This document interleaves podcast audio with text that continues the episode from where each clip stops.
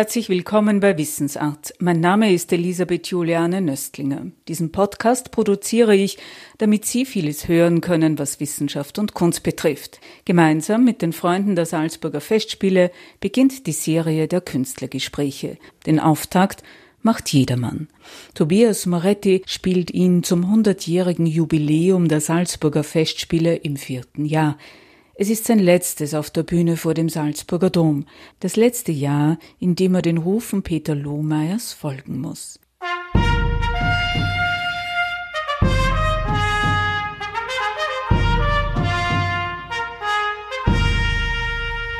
Das Bohren der harten Bretter der Politik hat sich gelohnt.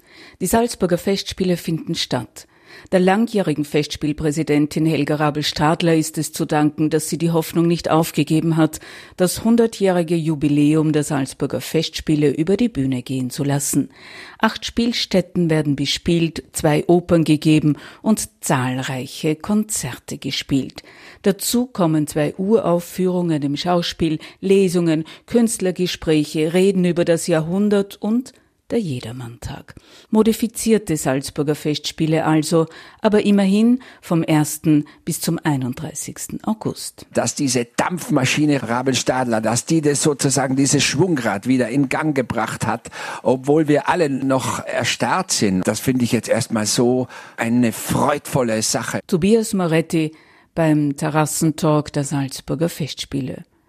Wo der Wille nur erwacht, dort ist schon fast alles erreicht, befand Hugo von Hofmannsthal in seinem Bestreben, in Salzburg Festspiele abzuhalten. Am 22. August 1920 war es dann soweit. Sein Jedermann wurde unter der Regie seines Mitstreiters Max Reinhardt am Domplatz aufgeführt.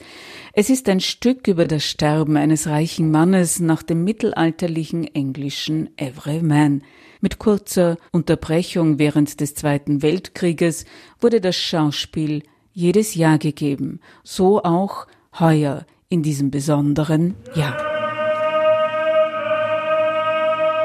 Er ist der Jahrhundert-Jedermann, Tobias Maretti. Wenn man sich vorstellt, ja okay, da ist man plötzlich der hundertjährige Jedermann und dann stellt man sich vor, vor einem war da der Moisi vor 100 Jahren und jetzt bin ich und wer ist in 100 Jahren? Vielleicht ist da gar kein Mensch mehr da.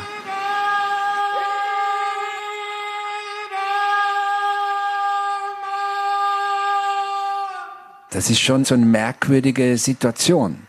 Das ist schon was Komisches, das schwingt so mit. Michael Storminger führt ihn noch einmal mit seiner neuen Buhlschaft Caroline Peters über die Bühne vor dem Salzburger Dom. Noch eine Saison lang prasst, genießt, nimmt er sich, was er will und muss plötzlich mitten im Genuss erkennen, dass ihm seine letzte Stunde schlägt. Und wenn ich da hinüberschaue auf diesen Dom, dann macht das was mit einem.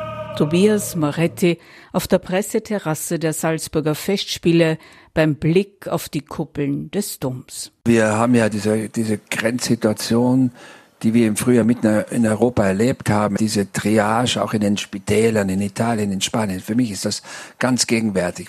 Da ging es plötzlich bei denen ums wirklich nackte Leben. Wir haben zum ersten Mal erlebt, dass die Leute in Massengräbern gekarrt worden sind mit, mit Lastwegen. Leute, die ich selber kenne. Also das ist schon brutal. Und das ist einfach gegenwärtig, obwohl ich diesen, diesen positiven Aspekt, dass wir das hier spielen können, dass das auch was Positives hat, dass die Leute sich wahnsinnig freuen, dass sie hier heuer Kunst erleben dürfen, dass die Salzburger Festspiele auch einen Mut gehabt haben, weil wir befinden uns hier alle auf sehr dünnem Eis, aber dass diese Dampfmaschine Rabelstadler, dass die das sozusagen dieses Schwungrad wieder in Gang gebracht hat, obwohl wir alle noch erstarrt sind, das finde ich jetzt erstmal so eine freudvolle Sache und so eine tolle. In diesem Sinne möchte ich mich einfach mit Caroline freuen, diesen Weg nach vorne zu gehen und vorzubrechen in diese Möglichkeit des Machbaren. Den Dom mit Platz, den baue ich um. Das Dach kommt weg, die Heiligen, alles weg. Der Altar drin bleibt mit neuem Zweck. Die Kuppel wird das neue Maß. Aluminium und Glas, ein Ort von überirdischen Dimensionen. Und dort werden meine Lust und meine Buhle wohnen. Das Thema des Jedermanns ist ja der Wahn der grenzenlosen Verfügbarkeit. Deswegen kaufen wir ja den Dom da drüben. Verfügbarkeit von Menschen, von Dingen, von Ressourcen, aber auch von Macht.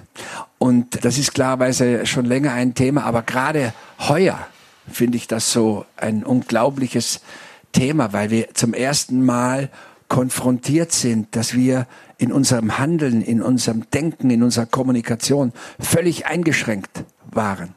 Und da plötzlich dieses Jedermann-Thema so nahe ranrückt an einen. Und irgendwie finde ich das sehr befreiend, wie wir da jetzt probieren können und auch dürfen.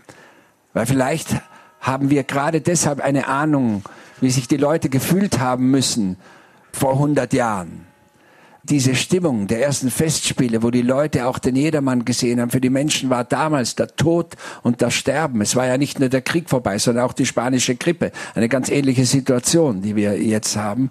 Für die war das Sterben ganz was anderes als sozusagen die exklusive Abholung, eine individuelle Abholung des Todes von jedermann.